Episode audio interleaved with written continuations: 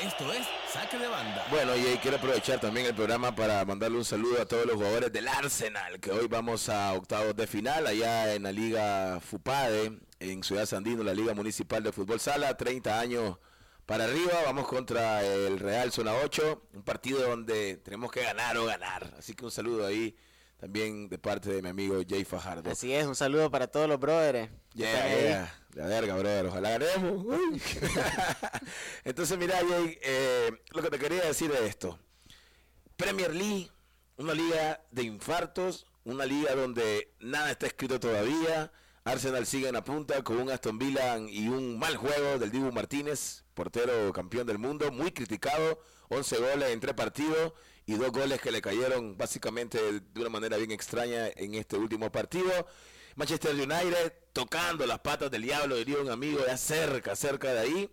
Y Manchester City, que pues Keylor Nava hizo un gran, increíble juego. A ver, todos los juegos para mí la premios son buenísimos, pero esto se puede decir que están ahorita en el fuego, en, el fuego del primer lugar de la Premier League. Son los partidos en caliente, los partidos más atractivos y de los que todo el mundo pone el ojo porque puede cambiar cualquier cosa en la tabla. Al final el Arsenal le gana a Aston Villa en un partido donde Aston Villa estuvo arriba por momentos. Al final, como bien decías, el Dibu Martínez se trae cuatro goles, uno de esos ya en el cierre del compromiso para darle el triunfo al Arsenal con un gran disparo de Jorginho que pega en el poste que le den la espalda al Dibu Martínez y que se mete a la cancha. Al final creo que se decreta autogol para el portero campeón del mundo, así es, al minuto 93. Y al final, pues ya una contra de Martinelli, en la cual el Dibu Martínez intentó irse a cabecear para rescatar el resultado. Y el equipo de Aston Villa quedó mal parado y Martinelli anotó sin ningún obstáculo al final. El Arsenal gana cómodamente en un partido aferrado, un partido duro en el que le terminan dando vuelta al marcador. Y el Manchester City desaprovecha la oportunidad ante un Nottingham Forest que se colgó del arco y que tuvo la virtud de tener a Keylor Navas en sus filas. Un Keylor Navas que se lució, gran cantidad de atajadas para el portero costarricense, que al final colaboró para que el equipo de Pep Guardiola no ganara. Fueron seis disparos a puerta, cinco atajadas para Keylor Navas clave. Desaprovechó una increíble Erling Haaland eh, en una doble acción que tuvo y al final el eh, equipo de Nottingham Forest lo empata con un gol de Wood al minuto 84 y esto pues le da más comodidad al equipo del Arsenal que se mantiene en la tabla ahora con más puntos que el equipo de Manchester City que en su momento llegó hasta depender de sí mismo. El City ahora tiene 52 puntos, el Arsenal 54 y el City tiene un partido más exacto. Ok, veremos ahí qué pasa en esta liga. Eh, Champions League hoy, Champions League hoy, Liverpool contra Real Madrid. Perspectiva bastante complicada para el equipo merengue. Va de visitante, no va Tony Cross, no va el otro jugador que se me olvida. Chomeny. Y pues, eh, marcador, Jake, yo veo esto un 3-1 a favor de Liverpool o un 2-0 a favor de Liverpool. Bueno, creo que te va a un, un resultado bastante amplio. Yo no creo de que le haga tanta falta al Real Madrid esas bajas que tiene. Al final puede ser pero el Liverpool tampoco atraviesa su mejor momento. El fin de semana ganó, ganó de buena forma, pero ganó para levantar cabeza después de una racha en la cual no veía la luz. como de siete partidos en los que no vio la luz, hasta este fin de semana que, bueno, Darwin Núñez volvió a marcar, volvió a hacer un buen partido y pues el Liverpool levantó cabeza. Ayer eh, o durante la madrugada del día de ayer, el, ya el Real Madrid instalado en Inglaterra, pues sufrió un poco a los fanáticos de Liverpool tiraron fuegos pirotécnicos, eh, pólvora a la afuera del hotel donde estaba instalado el Real Madrid. Así que probablemente el día de hoy haya muchos jugadores blancos con desvelo de cara a ese partido. Habrá que ver cómo lo afrontan.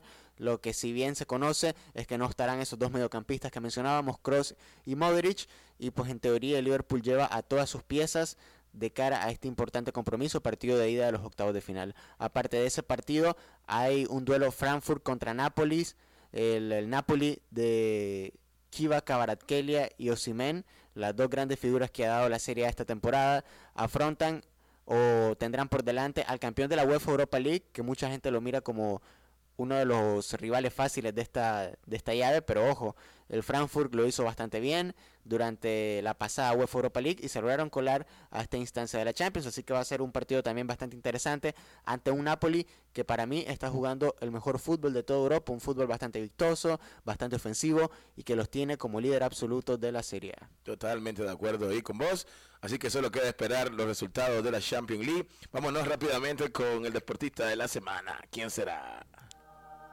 El deportista de la semana. Está un poco complicado, ¿no? Eh, porque pues no hubo así como una actividad importantísima. Bueno, el Barcelona ganó ahorita en la, en la Liga. En la Liga, pero hubieron... hubieron pues, ¿Será Keylor Navas, no? Keylor, bueno, si nos ponemos a ver, Keylor lo hizo bastante. Toda la maquinaria del City, ¿no? En, en cuanto a contexto, creo que Jala, creo que Keylor aparece como un gran favorito porque lo hizo ante un equipo grande, lo hizo en la adversidad que conlleva estar en el Nottingham Forest. Así que puede ser uno de los atletas de la semana. Keylor se lució muy bien. En cuanto al Barcelona se refiere, y lo mencionaba Henry, la semana pasada eh, le empataron al United en UEFA Europa League, partido en casa. Partidazo. 2-2, eh, goles de Rashford. Que anda mandando Rashford. Anda súper encendido. Gol de Rafinha también. Al final queda 2 a 2 el partido, a pesar de que se tragan dos goles los arqueros, eh, lo hicieron bastante bien, hubieron intervenciones muy importantes de ambos porteros y al final pues queda ese resultado para la vuelta de esta semana, también día jueves, pero ahora en Old Trafford en Inglaterra. El fin de semana ganó el Barcelona, le ganó 2-0 a, a ver, se me escapa el nombre, el rival que tuvo, el, creo que Elche era el, el rival del fin de semana. Eh, se me escapa el nombre para, para asegurárselo en este momento, pero gana 2 a 0 en un partido pues que que la tuvieron bien el primer tiempo, pero que termina cerrando con bastantes complicaciones la segunda mitad. Un partido positivo de Ferran Torres, eh, partido bueno de Sergio Roberto, que fueron al final los que...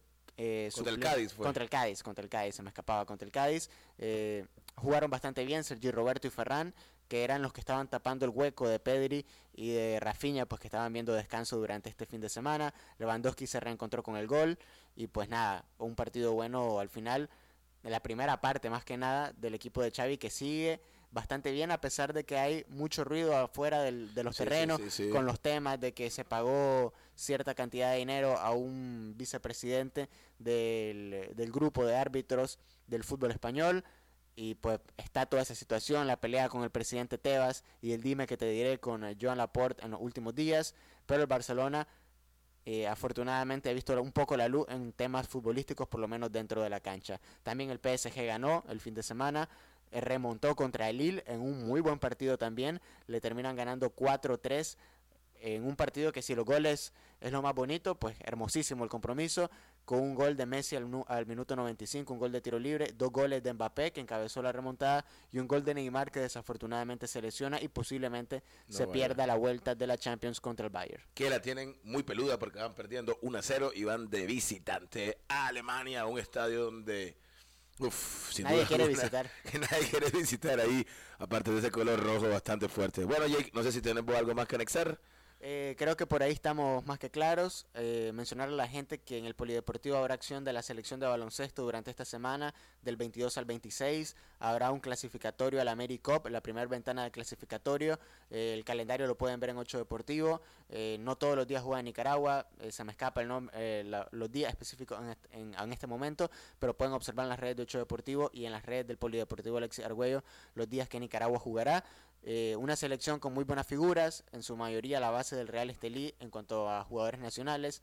Y eh, hay que aclarar que está la ausencia de Norshad Omier, el muchacho que juega el baloncesto universitario en Estados Unidos. Esto porque pues todavía tiene calendario de acción allá, no se podía venir para, para estos compromisos, pero es siempre importante apoyar a nuestra selección en esta eliminatoria y más pensando de que se juegan un pase obviamente para la AmeriCup. Totalmente, ahí está entonces toda la información. Igual, y ahí está, ya saben, de lunes a viernes ahí en 8 Deportivo a las 5 de la tarde. 5 y media de la tarde. 5 y media, como siempre me confundo, 5 y media y 5. Pero bueno, pongan a las 5 y los 8, esperan a Jake ahí y ta, ahí lo van a tener a las 5 y media con todo, con todo, todo, todo lo de la Champions, el análisis, béisbol, fútbol, basquetbol y todos los deportes que se pueden imaginar en 8 Deportivo. También en YouTube están ahí Sí, en YouTube pueden eh, ver todas nuestras notas, eh, contenido en específico y también tenemos un canal donde usted puede disfrutar del programa en vivo. Si no lo puede ver a través de la, de la tele, puede vernos a través de YouTube.